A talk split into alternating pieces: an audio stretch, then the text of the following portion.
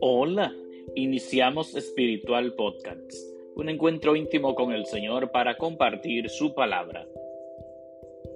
Que la gracia y la paz de parte de Dios nuestro Padre y de Jesucristo el Señor permanezcan siempre con ustedes. Les recuerdo que pueden seguirnos a través de Spotify, Apple Podcasts, Google Podcasts y Radio Juventus Don Bosco. Que el Señor esté con ustedes. Lectura del Santo Evangelio según San Marcos. En aquel tiempo al salir Jesús y sus discípulos de la sinagoga, fue con Santiago y Juan a casa de Simón y Andrés.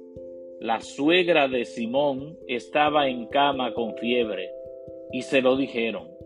Jesús se acercó, la cogió de la mano y la levantó. Se le pasó la fiebre y se puso a servirles. Al anochecer, cuando se puso el sol, le llevaron todos los enfermos y endemoniados. La población entera se agolpaba a la puerta. Curó a muchos enfermos de diversos males y expulsó muchos demonios. Y como los demonios lo conocían, no les permitía hablar. Se levantó de madrugada, se marchó al descampado y allí se puso a orar. Simón y sus compañeros fueron y al encontrarlo le dijeron, Todo el mundo te busca. Él les respondió, Vámonos a otra parte, a las aldeas cercanas, para predicar también allí, que para eso he salido. Así recorrió toda Galilea, predicando en las sinagogas y expulsando los demonios. Palabra del Señor. Gloria a ti, Señor Jesús. Estimados amigos Espiritual Podcast, celebramos hoy el domingo quinto del tiempo ordinario. En el texto de San Marcos capítulo 1 versículos del 29 al 39 nos presenta este relato donde Jesús va con algunos de sus discípulos a la casa de Simón. Y la suegra de Simón está en cama con fiebre.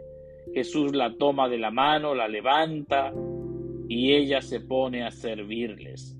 Y así le llevaron muchos enfermos y endemoniados de toda aquella población y Jesús curó a muchos y expulsó muchos demonios.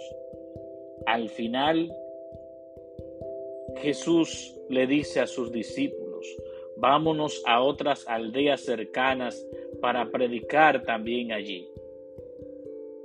Así pues, la buena noticia que Cristo viene a traer, la curación, la solución a todos los males, no es solo para un grupito, sino es para todos. Por eso Jesús quiere que sus discípulos estén atentos, no solo a las necesidades de sus familiares, de sus amigos, de sus vecinos, sino también a la de todos aquellos que necesitan de modo especial la intervención de Jesús. Que el Señor esté con ustedes y que la bendición de Dios Todopoderoso, Padre, Hijo y Espíritu Santo, descienda sobre ustedes y permanezca para siempre. Amén.